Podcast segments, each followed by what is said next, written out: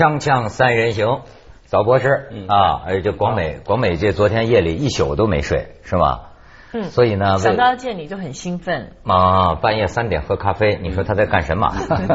所以啊，为了这个提神醒脑啊，在杨早博士的推荐下，我们仨刚才围观了一段马瑞拉。嗯，这个哎，我看的第一个感觉是啊，这个这个这个这个这个什么呢？哭泣和苹果电脑做植入广告了。肯定是，还有微博，啊，这事儿我都没看呢，所以他这种东西看得多，嗯，他就是你，你不用特别找着看，你你基本上只要一上网，他就像个头条新闻一样挂在那里的。因为太多人围观了，就会出现这么一个情况。那别说身材还可以啊，啊，哎哎，你有什么评价？没有这个事情，就是到目前为止，我们就非常扑朔迷离。特别是那么多人看了以后，突然他又出来有一个视频说，他这个这段视频不是真实的，是他近来正在拍的一个电影的一个片段。但是你你看那个视频，你像是这种就是说一个电影片段吗？还是说这个电影就是讲偷拍的？我不知道。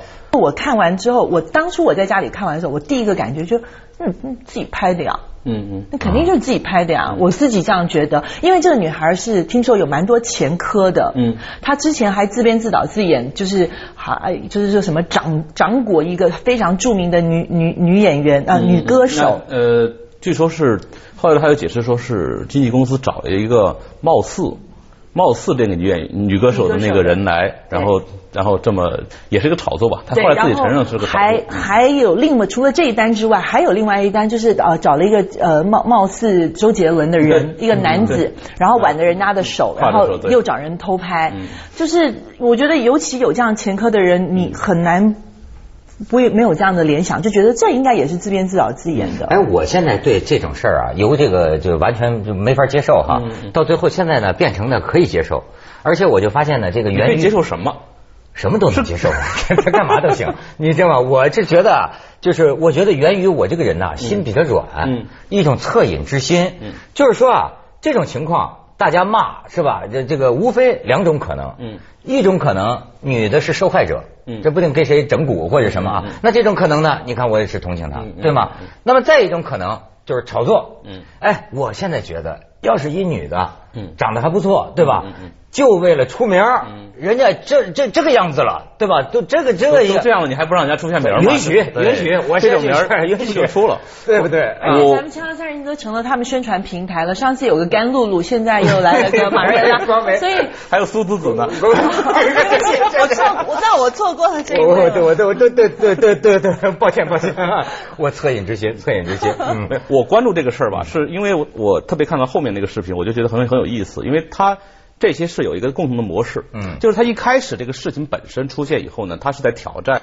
整个大众的主流价值观和他的伦理底线，嗯。但是挑战完了以后，他们一定会想到一些说辞把它往回拉，就是你绝对不能说我挑战完就挑战完，那你虽然出名，但是你也死定了。嗯你必须得想个办法，就是说怎么解释。就像有些明星，他这个微博上说了一些不妥的话，但是引发了很大的关注。完了以后呢，他就出来解释说是呃助理发的呀，或者说我账号被盗了呀，就这种方式来来做一个转环。那么这个事儿也是一样，包括那个我们说到这个，就是四月一号留学生一个留日学生在上海虹桥机场刺杀母亲那个事情。哎呦，你说这个，你说这个事情，哎呦，真是我这挺有感触。本来今天咱们要留呃要聊这事儿的，结果被这个马瑞拉吸引了，我们给 拉偏了啊。对但是呢，你说这个事儿啊，就说这个在机场啊、我你知道吗？我有一个心理呃背景，我有一个心理背景，跟今天这个话题啊，我觉得相当的这个不协调。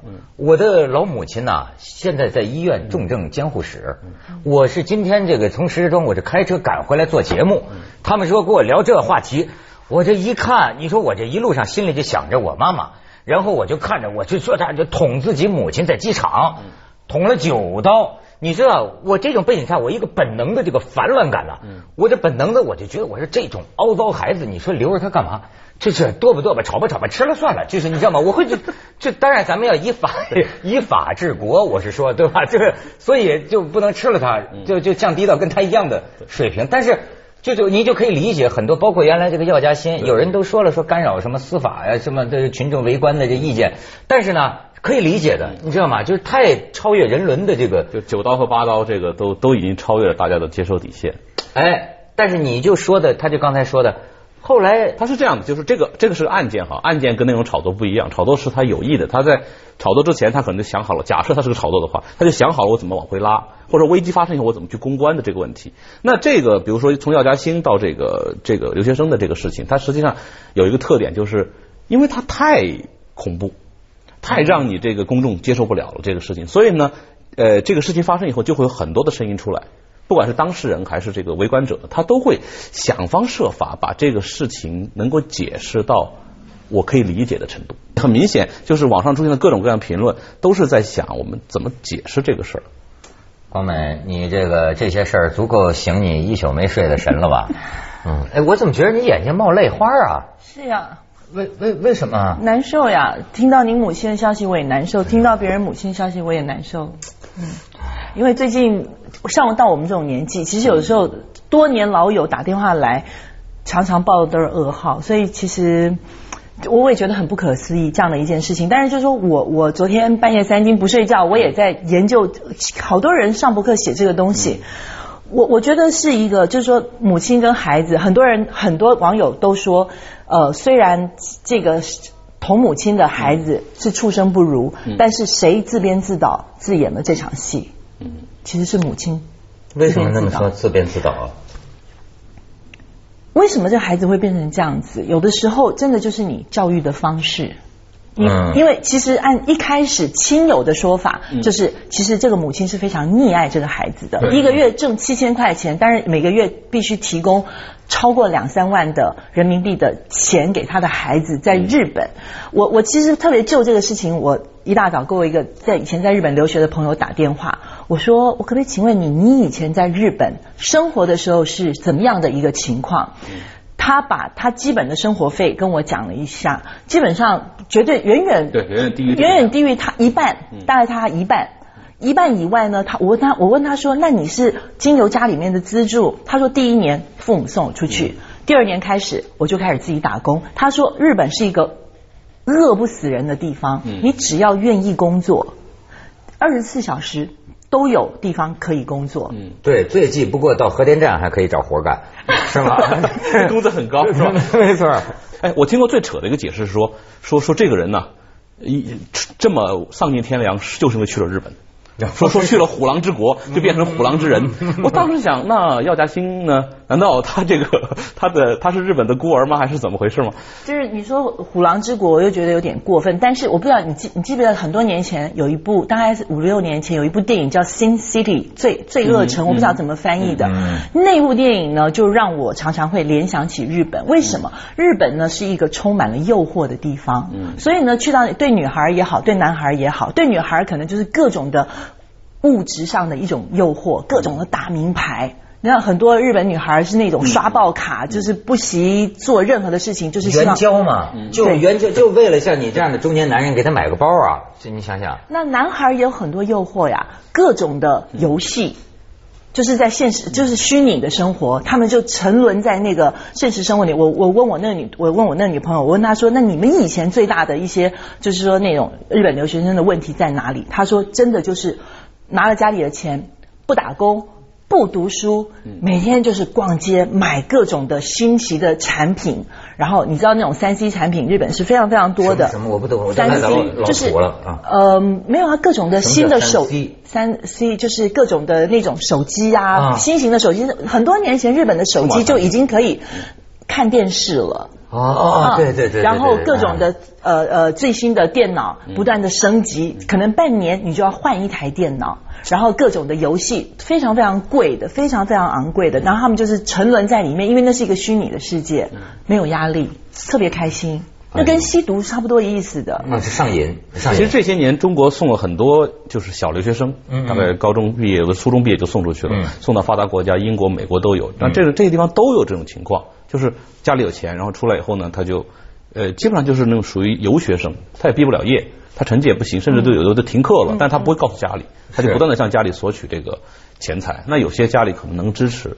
但是像这位这个案例上面母亲，明显他们是撸着撸着的把把小孩这么送说他妈一个月工资七千块钱人民币啊，是开头他小姑姑什么的还在抱怨，对。还在说这孩子不好，就是说他他他他妈妈为了供孩子在日本呐，就这个给我们亲戚朋友借钱，借了得有十万的那个债了。但是你看，要不说是围观改变什么哈，真是。一受到注意之后，我觉得还是母亲的这种心呐、对首先就觉得儿子这是要出事儿了，嗯。然后赶快又往回往精神病方向聊。啊当然也可，哎，我们也认为对这种东西是极其个案，对也确实你不能排除是不是弄成精神病，或者到日本弄成精神病，嗯这不能侮辱日本人民啊。咱们先去下广告，锵锵三人行广告之后见。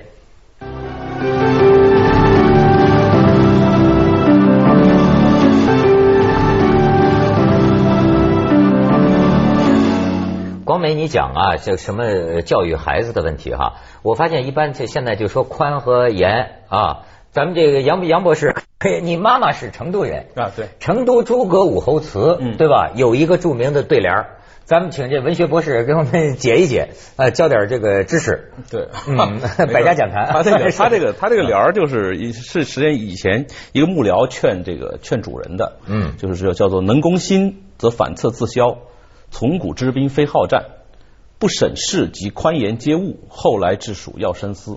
但是实际上是借着这个诸葛武侯的事迹，嗯然后来劝劝后人。呃，就是说你要不审事夺势的话，嗯不管是宽还是严，对，都有差错。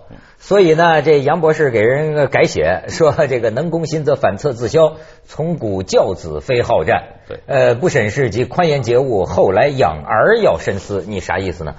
因为我也是很感慨，因为我自己小孩也也很小，然后我也看周围的父母的情况。最近那个关于中国中国式父母，尤其虎妈、虎妈有杨爸的这个讨论，嗯都非常的热烈。后来我所以我也在老想这个问题。事实上，现在我就觉得说啊，从上一句来说吧，现在很多家庭里面，这个父母和子女的关系就跟交战双方一样，就是完全是呃是一个供养和被供养的关系，但供养之余，他之间完全没有任何的交流，互相根本不理解。嗯所以说这个这个这个公心这个点根本没做上，就说如如何去理解这个子女，或者子女如何理解父母，这个完完全是隔膜的。你看这个事情里面很明显，嗯互相之间的那个理解都非常的薄弱。我觉得你看现在啊，就是好像你就觉得上次我是看这个冯小刚啊，他是不是在微博呀还是在哪儿啊？他可能也是说笑话吧哈，这可能理解有误啊。他那意思就是说，他跟徐帆。呃，教育女儿，他说我们俩态度截然不同。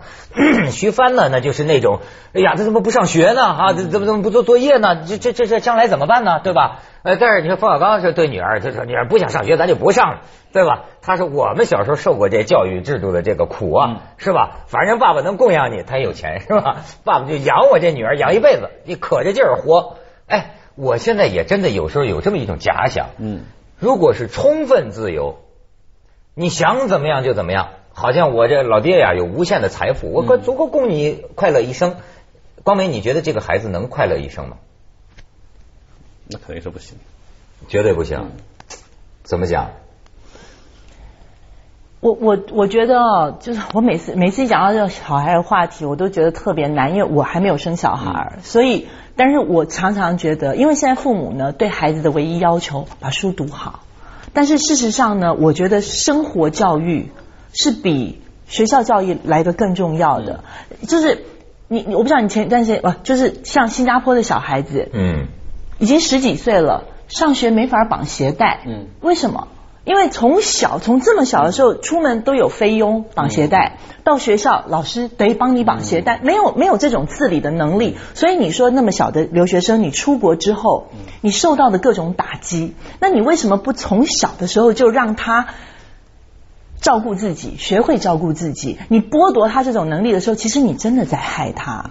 所以我觉得很多很多人都说啊，你什么要送小孩出国留学？就是昨天看很多论坛讲说，送小孩出国之前一定要做一些什么养成教育啊，这个那个，这种东西不是两年三年可以教育出来的，而是从他开始要慢慢懂事的时候，你就要给他很多很多的充分的这样的教育。所以我我那这是我的一个看法。为什么我说不审视及宽严皆物呢？因为我觉得不是这个教育不是家庭教育的问题。现在的父母一般来说就是稍微年轻点儿吧，他有两种这个模式，一种是说我是怎么受教育的，我就怎么教育你。就换句话说，他把直接把他他父母怎么教他的这个东西，就是转移到儿女身上，这是一种。还有一种就是你刚才说冯小刚那种，就是说，哎，我受了很多苦，我从小被我爸管得很严，嗯我这个应试教育把我害死了，我现在就放你去。就是我，我就听说美国那边什么个性解放啊，什么这个给小孩童快乐童年啊，嗯我就完全不管，你就自由发展你的个性。嗯，就是这样的两个思路，两两种极端的思路，现在是统我们的统治的教育思路，在我们国家是。呃，你像那个那个那个童话大王那个郑渊洁，郑渊洁对一说起来就自豪。他说我小时候我儿子甭上他那学了，嗯爸爸给你编教材，我这就是他小孩就说我来教你，这这就那呃说说孩子现在也成才啊，都做过我们嘉宾的，都算成才了，是吗？但是那那个也是个特例，那那那那绝对是个特例，因为我觉得你要你要认识到一个社会大的环境，嗯特别像中国现在大的环境吧，不是它不是一个很好的环境，因为说老实话，我们是互相不信任的一个社会，我们是互相投毒的一个社会。嗯那你你你一个孩子怎么样面对这个社会的时候，你不会崩溃，就是你从小受的教育不会崩溃。我是相信这个密封罐头一打开很容易坏的，你从小把它养在个真空里面。太干净了，现在经常小孩到医院去看病，医生会说你的问题就在于你们家太干净了，所以他一出去就就就生病。现在很多家庭也是这样，就是你刚才说的，我要是你学习好，然后别的地方我都不管你，你你你想怎么样怎么样。完了以后你出去以后，哎，他是很有个性的，但是你不要忘了，社会永远都是压抑个性的，或者说压抑过分的个性的。我我我能小小的跑个题吗？其实这件事情呢，让我震惊，除了就是说他真的是可以，我我我甚至于觉得这件事情好像是有预谋的。他怎么那么快可以从一个 check in 的行李里面拿出一把水果刀？而且你回回那你回家带刀干什么呢？随身带的包里面会有一把水果刀，不是不是不能上飞机。说在托运的行李里，你怎么能你你回家你干嘛带刀？而且你怎么能那么快的就从一个打包的行李面，而且托运的行李面拿出一把刀？这是第一点让我震惊的。第二点让我震惊的就是什么意思？你说这是策划的？no no no no 不，这就是很多没睡觉，所以很多联想。哎好好 OK，好，先您讲。第二个让我比较震惊的事情呢，就是我不晓得你们有没有看到那张图片，就是那位。那位女士顾顾女士躺在地上的时候，基本上她旁边周围是清空的。我相信是有很多人真的在围观，嗯。而且你知道最后救她的老外冲过去抱着她捂着她，然后教她要怎么呼吸，嗯。教她要赶快睁开眼睛什么什么，然后大声的咆哮，可能在咆哮一诸如此类，呃呃叫救护车啊，叫医生啊，救救命什么什么的。我我也是很很很触动，就是这种事情发生的很多了，在中国这种事情很多了。其实我我是一直在想说，在那种情况下，就是你突然你你走在机场里，然后突然有一个事情发生，有个人倒地了，这个时候我觉得人不会想到英雄人物，嗯也不会做理性判断。这个时候实际上决定你做什么的是你的直观反应，而这个直观反应实际上是你从小形成的一个条件反射。条件反射，条件反射所以我我认为，如果我走在那个地方，突然发生这么个事情，由于我没有看到前因后果，因为我不会关注那对母子，嗯那么这个时候，我当时就问自己，我能不能够冲上去救这个母亲？嗯我很怀疑这一点。我的直观反应恐怕是很怀疑，我会打电话报警，或者我打嗯怎么，但是我很难冲上去，因为我不知道怎么回事儿。你这是说了中国人的实话，就是说呢，现现现在很多人就骂说为什么救人的是老外啊，是吧？好像咱们中国人没有？但是呢，也有人说呀，你就像前两年出的那个新闻，你知道在在某个地方。一个老太太啪叽摔地下，摔折腿了。南京嗯你知道后来还不是南京，南京那个事儿出来以以后还有一个你知道吗？好，摔折腿了。你知道当时这个情况，像是明明是在街上，但是感觉呢，大家围观的人的反应啊，像是在对一个溺水的人。嗯，为什么呢？就是有人想上去，旁边人说：“哎呀，你别上去。”对，他说是你推的，然后有人拿竹竿儿，你知道吗？就不敢上手啊。就是一群人也想救这个老太太，嗯但是心里就顾忌。嗯这就是你讲的，现在谁信谁啊？你说你现在知知不知道？现在很多老人上街会带个牌子，上面写着我叫什么，我住哪里，后面还要接一句说放心，我绝不讹诈你。就如果我摔倒，请通知我家人，你知道吧？也要写这么一句话。将来咱们出门都得有个牌子，我不是骗子，是吧？锵锵三人行，广告之后见。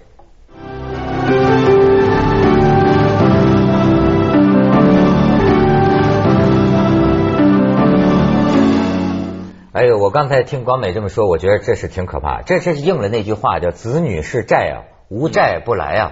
这关系就像是讨债鬼啊。对，对吧？那是就是，假如说这种揣测吧，这个瞎猜吧，嗯有点谱的话，那就意味着什么？这次回来母跟母亲就是讲数的，嗯，对对吧？变成这么一种关系，你得给我钱，嗯你不给我钱，我包里有刀呢。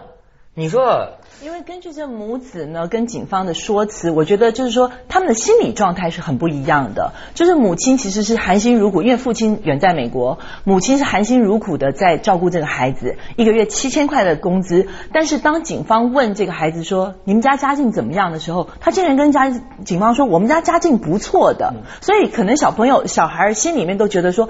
我相信我们家是有钱，只是可能是不是家里人不愿意给我，所以可能 但很多人会说，即使是这样，你也没有理由掏出刀来，对吧？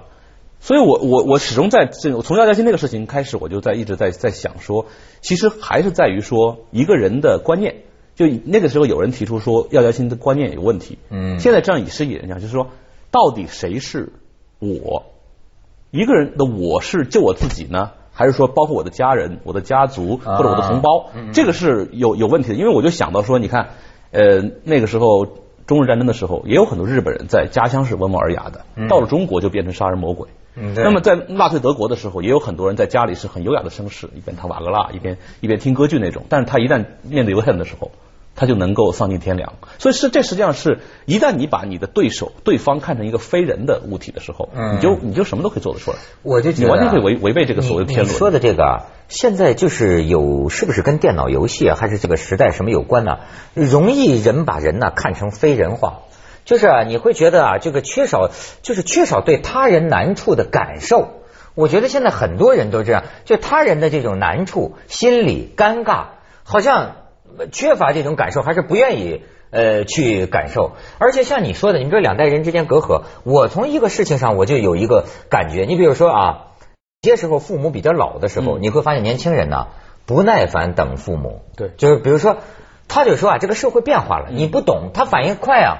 父母比如说，为什么你不在家吃这顿饭？他他说我还得花时间跟你讲，我就应酬啊，我去什么？我干脆不理你了。慢慢的，你看这是一个反应慢和一个反应快。我甚至觉得像那个发明 Facebook 的那个人，他们介绍那个人说话的，就是很有特点，跟计算机一样，哗啦哗啦哗啦哗啦哗啦，就说的非常快。对于那种跟不上的人呢，他表现出一种瞧不起，就不不不理你。你你们记不记得药家鑫那个事情里面，他有个师妹叫李莹，说了一说了一句话，啊，说说你们光骂这个药家鑫，你们不想想那个人有多无耻。接着下来为您播出《珍宝总动员》。我当时一看这句话，我就马上想起那个电脑游戏。